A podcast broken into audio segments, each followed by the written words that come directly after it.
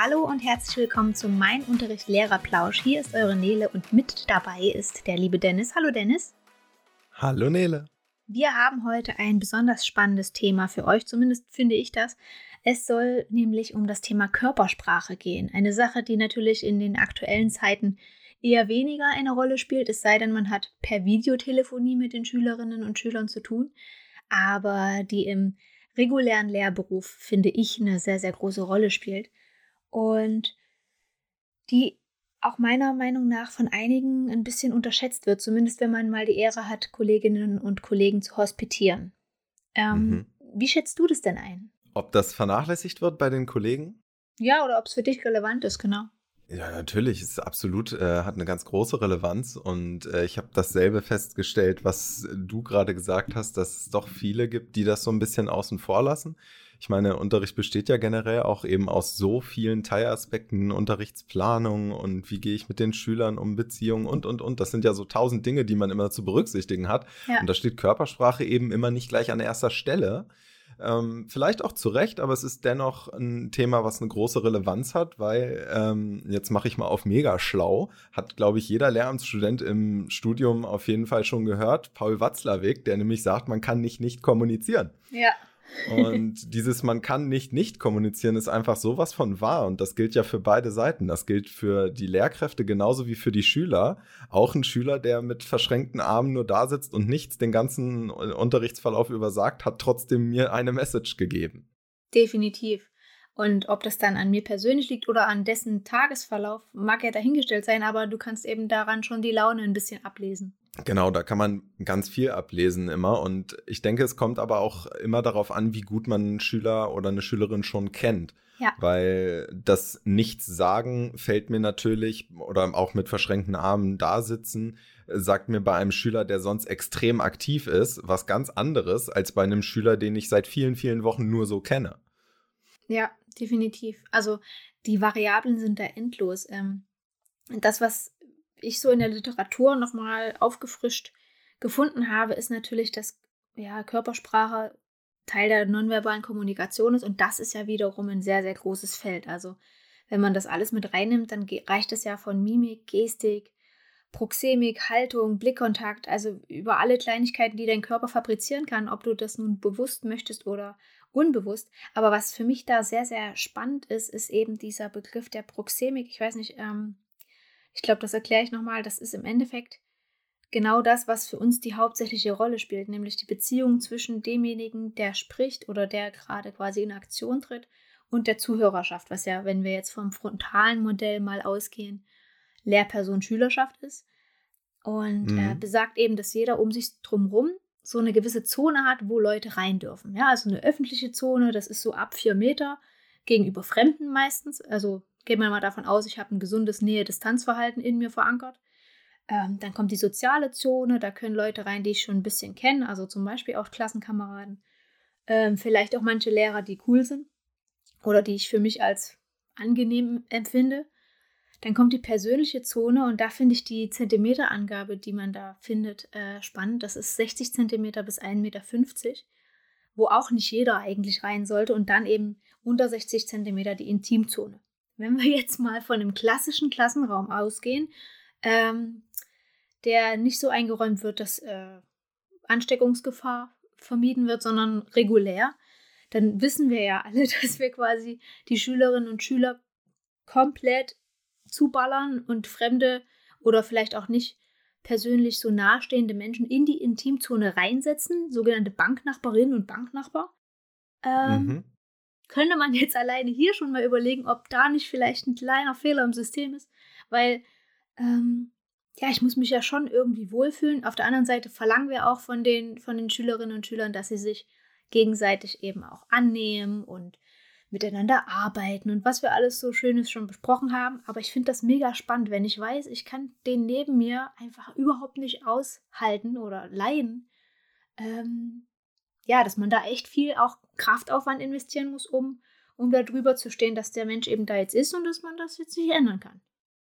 Ja, ich denke aber, dass das tatsächlich nochmal einen Unterschied macht, ob ich sitze oder stehe. Ja, auch in, sowieso. In, Mhm. in, in, in, einem, in einem Wartezimmer beim Arzt beispielsweise, da setze ich mich ja auch äh, sehr dicht an jemanden dran, weil die Stühle da so dicht gedrängt sind und habe nicht das Gefühl, demjenigen jetzt in seine private Sphäre einzudringen quasi.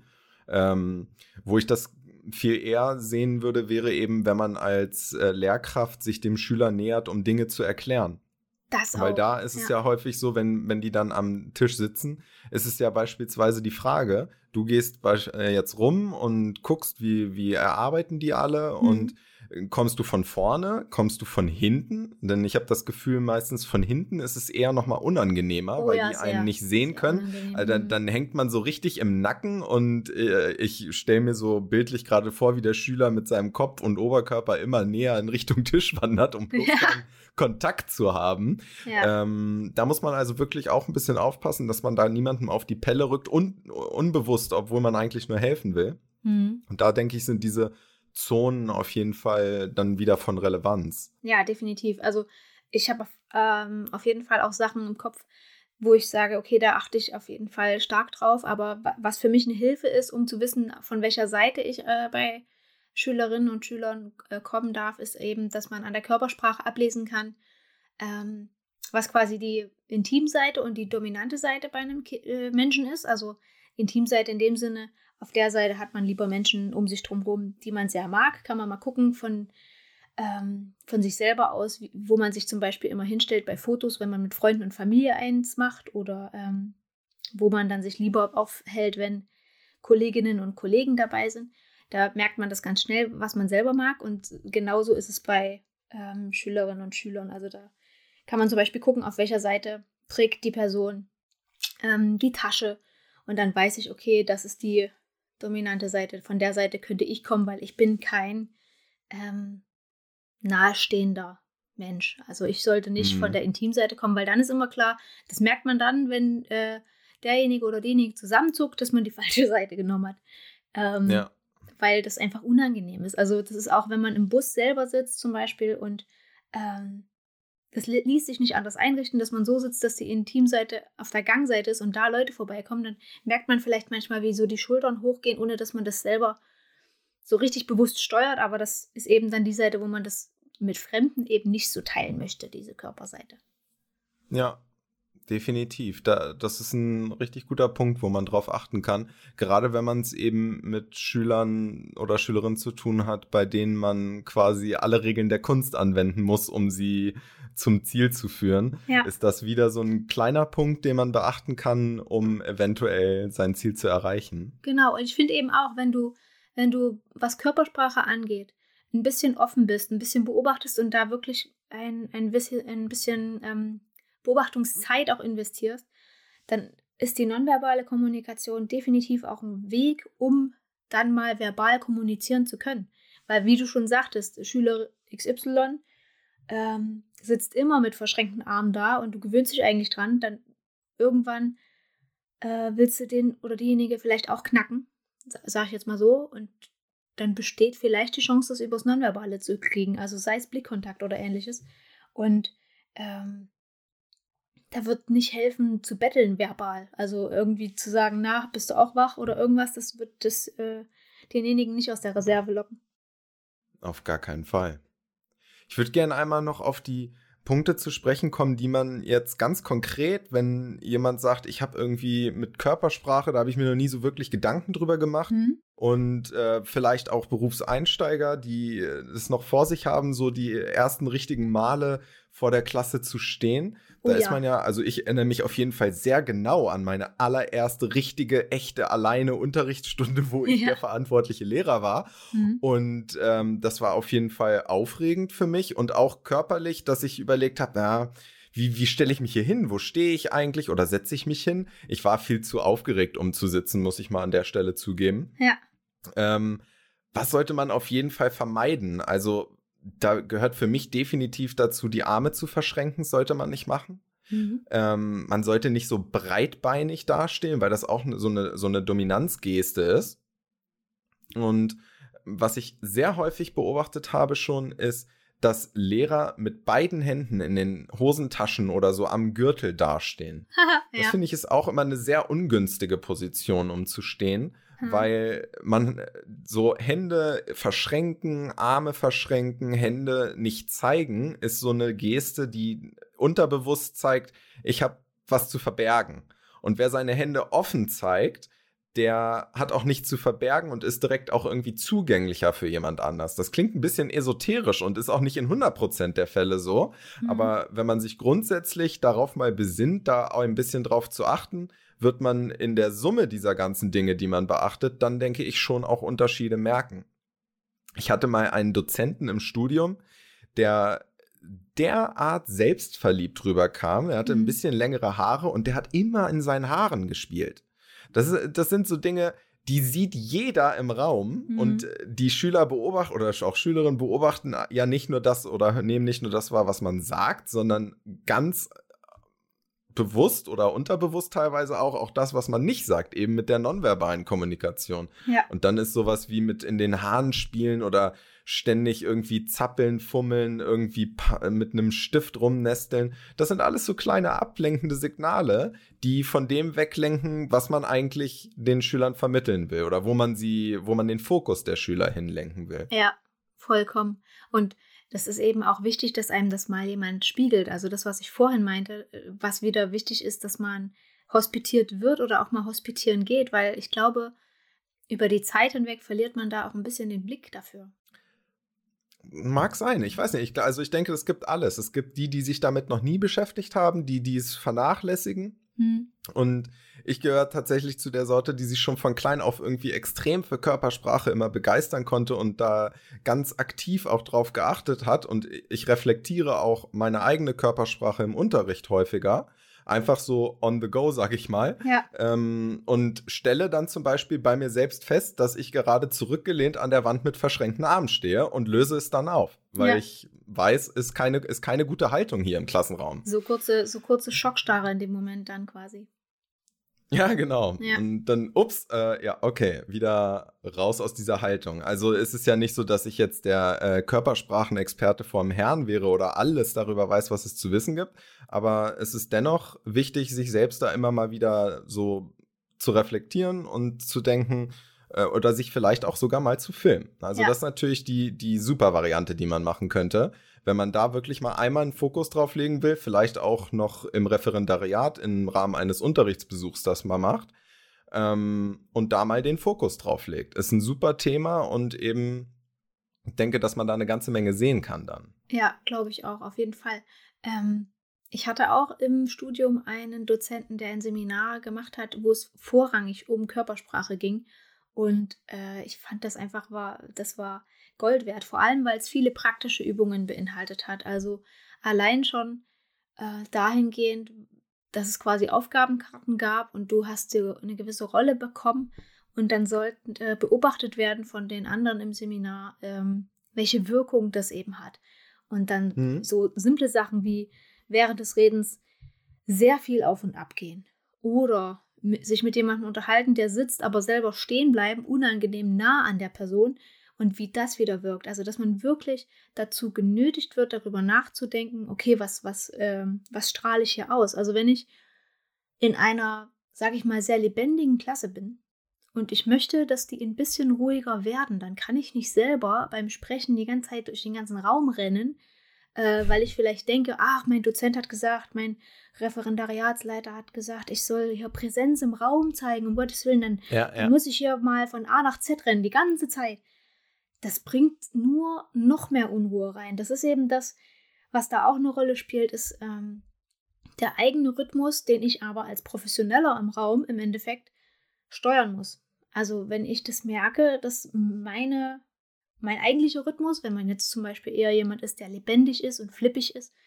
dass der der Klasse jetzt gerade in, in Gänze vielleicht nicht so gut tut, dann kann ich mich ja ein bisschen bremsen. Es verlangt jetzt keiner eine Typveränderung, aber dass man das eben auch mit im Sinne hat. Und, oder wenn ich weiß, ich spreche gerade mit einem Kind, ähm, das zum Beispiel jetzt nicht mal eine ADHS hat, aber einfach sehr, sehr, sehr lebendig ist und sehr flippig und sehr, sehr bewegt, dann kann ich einerseits probieren, auf den gleichen Rhythmus zu kommen, um zu gucken, was dann passiert. Dann kann nämlich sein, dass der Rhythmus von dem Kind äh, verlangsamt sich und dann kann man besser miteinander sprechen. Oder ich versuche einfach genau das Gegenteil zu machen. Also wenn ich sehe, das Kind schlenkert gerade in einem Affenzahn mit dem Bein, dass ich dafür einfach ganz langsam meinen Stift von A nach B lege, weil ich genau weiß, das kommt trotzdem rüber, dass ich gerade die Handlung mache, um zu gucken, ob sich das dann angleicht. Also man kann das einfach als Werkzeug in seinen Materialkoffer mithaben, um eben auch Definitiv. Situationen auflösen und Situationen verändern zu können. Das ist ein richtig, richtig guter Punkt, was du da gerade ansprichst, weil das gilt eigentlich von der ersten bis zur 13. Klasse und dann eben nochmal individuell für die Klasse und deren Rhythmus selbst, mhm. wie man sich dort mit der Körpersprache alleine, ohne irgendwas zu sagen, schon als Lehrkraft Vorteile verschaffen kann, um die eigenen Ziele durchzusetzen. Ja. Das ist äh, sehr gut auf den Punkt gebracht, finde ich, weil in einer, in einer 13. Klasse Leistungskurs da kann ich rein, da kann ich im Prinzip körpersprachlich total lustig und hahaha reinkommen und innerhalb von drei Minuten ins Arbeiten kommen.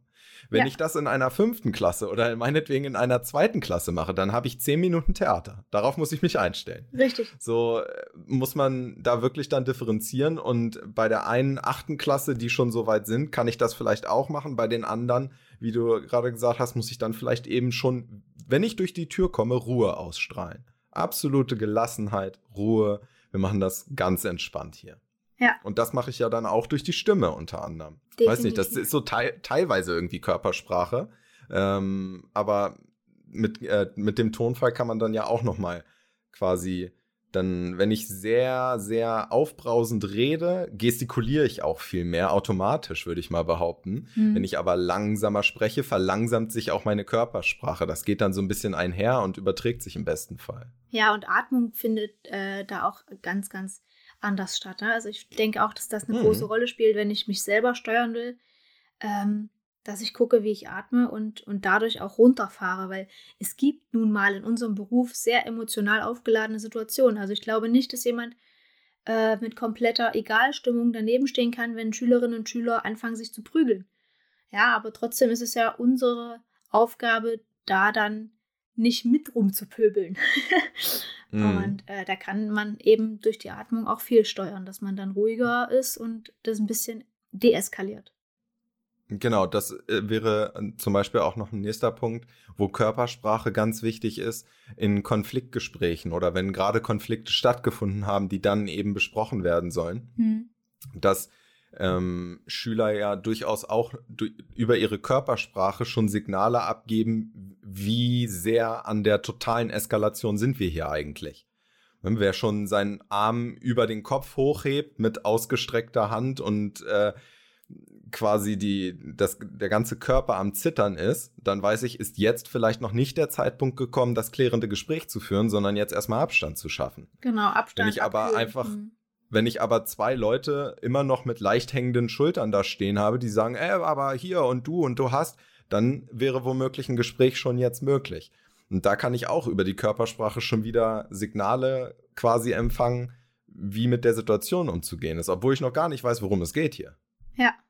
Und das ist eben das, wo ich, wo ich finde, dass man ein waches Auge drauf haben sollte, weil das einfach ähm, sehr viel verraten kann, auch wenn ähm, gerade jüngere Schülerinnen und Schüler vielleicht äh, versucht sind, ein bisschen zu schwindeln. Da kann man auch sehr viel daran lesen, wo hingeguckt wird oder wo eben auch nicht hingeguckt wird. Und hm. ähm, dann dadurch einfach gezielt Fragen stellen. Also es geht jetzt hier nicht um ein, ein Profiler-Wissen oder, oder ähm, die extreme Wissenschaft an sich, wie du das schon gesagt hast, da gibt es andere Experten für. Aber ja, meiner Meinung nach ist es einfach was, was wir mit, mit beachten müssen.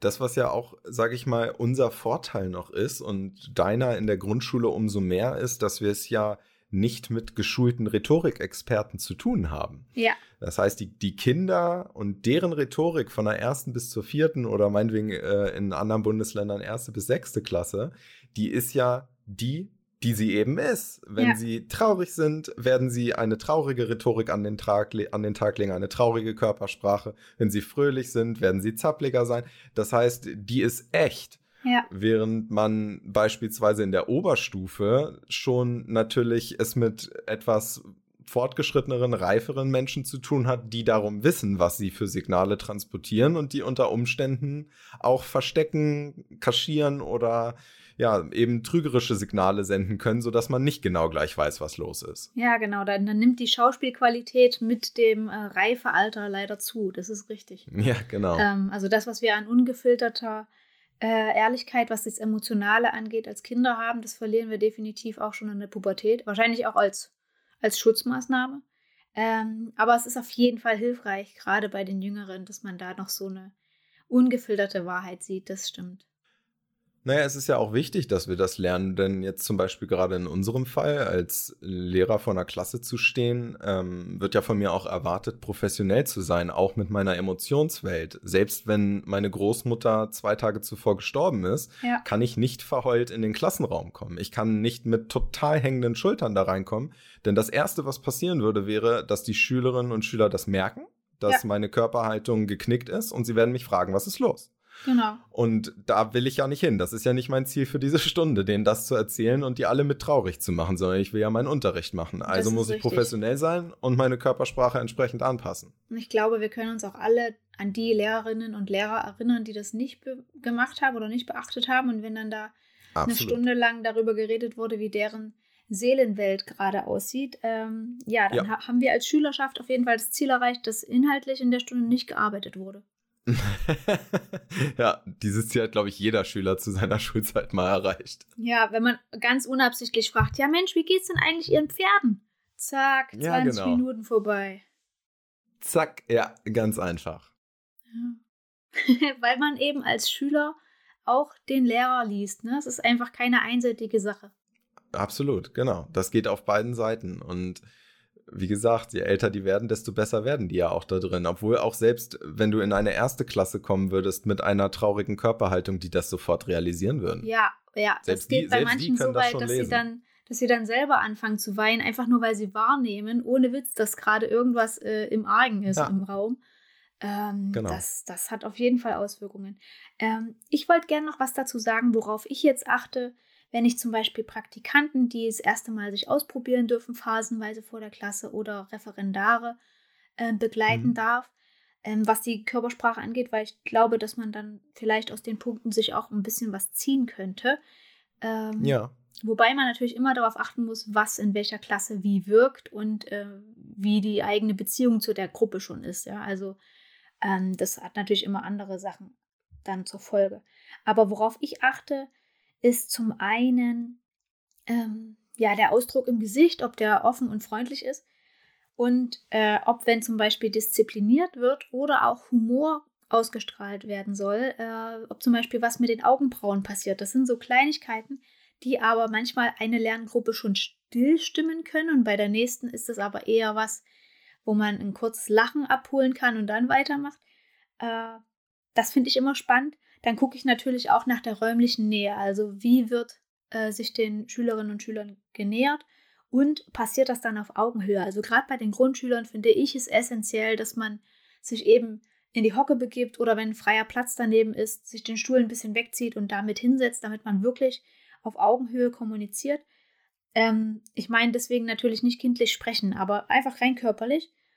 Ähm, dann auch, was passiert, wenn derjenige oder diejenige als künftige Lehrperson im Türrahmen erscheint. Also ich mag das, wenn ich dann schon im Raum bin und dieses Auftreten quasi beobachten kann, weil man daraus eben auch viel ziehen kann. Wie du schon meintest vorhin, äh, Ruhe ausstrahlen oder selber wie ein äh, aufgescheuchter Papagei reinkommen, ist eben da ein großer Unterschied. Ähm, ja, dann achte ich auf das, das was ich noch angesprochen habe. Ganz kurz, wenn ja? ich da mal kurz noch reingrätschen darf, das ist ja quasi auch der erste Moment, wo die Schüler einen dann wahrnehmen. Und ja. zwar beim Reinkommen. Ich kann zwar anschließend beim Guten Morgen sagen, meine Maske aufsetzen und sagen, ha, ich bin ja gar nicht schlecht drauf, weil meine Großmutter gestorben ist, sondern ja. ich mache hier tollen Unterricht.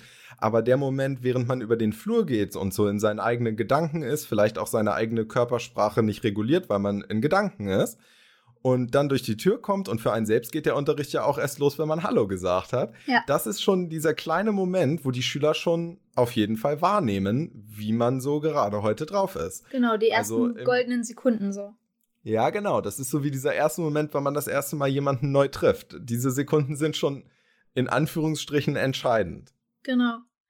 Um, Was ich noch mit beachte, ist eben dieser Rhythmus, also in welchem Rhythmus kommt der oder die Kandidatin da an und was macht das mit den, mit den Kids und eben den Blickkontakt an sich und auch gerade zu Stundenbeginn. Also wird überhaupt wahrgenommen, wer ist hier gerade im Raum oder ist der Fokus noch sehr darauf, ähm, ich habe jetzt hier meine Karteikarten liegen, ich habe hier die Kreide, ich habe hier die Magnete, okay gut, ich sage jetzt mal in den Raum guten Morgen, habe aber gar niemanden angeguckt.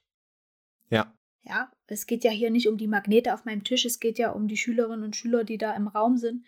Und ja, das sind so die Sachen, worauf ich dann achte, wenn ich beobachte oder eben worauf ich achte, wenn ich selber neu in eine Klasse komme. Ähm, einfach um, um eine klare Linie schicken zu können. Genau, dieser Blickkontakt, ich glaube, den hatten wir in den letzten äh, Folgen irgendwann auch schon einmal gesagt, dass es auf jeden Fall ein ganz, ganz wichtiger Tipp ist, äh, wenn man, bevor man den Unterricht startet, jedem einmal in die Augen geguckt zu haben. Genau. Und zwar so, dass man auch zurück angeguckt wurde. Dass jeder einmal gemerkt hat, ich werde hier gesehen. Ich bin nicht in irgendwo in einer Masse und gehe unter, sondern ich werde hier gesehen. Ja. Das finde ich wirklich auch echt wichtig. Das ist so eine kleine Geste, aber ich glaube, das ist gerade für diejenigen, die vielleicht fachlich untergehen, weil sie meinetwegen in dem Fach eben nicht die, die oberste Spitze sind. Ähm, für die ist es auch aufbauend, wenn sie wissen, okay, mein, meine Englischlehrerin, mein, äh, meine Chemielehrerin oder weiß was ich wer, hat trotzdem wahrgenommen, dass ich da bin, aber ich muss jetzt hier nicht ähm, ja, Bäume versetzen, um was wert zu sein. Genau. Es gibt ja sowieso auch einfach so Dinge, wenn man noch neu im Beruf ist, finde ich, also so ging es mir zumindest, ich habe die Klasse auch erstmal so die ersten Wochen, sage ich mal, habe ich, hätte ich manchmal nicht mal sagen können, ob jemand da war. Also so rein vom, vom Gefühl her, natürlich checkt man die Anwesenheit und so, aber mhm. einfach so vom Gefühl her, dann, ja, Ron, Ist man noch sehr bei sich ja, so, ja. Äh, man ist so sehr bei sich und hat irgendwie so viel, ist mit seiner eigenen Gedankenwelt so beschäftigt, das wird dann im Laufe der Zeit immer besser, weil man ja routinierter wird und dann mehr Raum, mehr Gehirnkapazität hat, um auch die Schüler viel mehr wahrzunehmen. Mhm. Und dann äh, gibt es da eben auch so Dinge, dass man zum Beispiel, dass einem mal auffällt, äh, jemand weicht den Blickkontakt aus oder äh, ist, signalisiert damit vielleicht eine große Unsicherheit. Ja. Und da muss ich ja dann auch so Abwägungen treffen. Okay, ist mein Blick ausgewichen? Versuche ich es trotzdem mit dem Schüler, um ihn aufzubauen, ein bisschen das Selbstwertgefühl zu steigern, ihn dahin zu führen, dass er die richtige Antwort bringen kann? Oder habe ich jemanden, der mich die ganze Zeit anstarrt? Auch das gibt es ja und das wirkt ja erstmal sehr provozierend. Wie gehe ich denn damit um?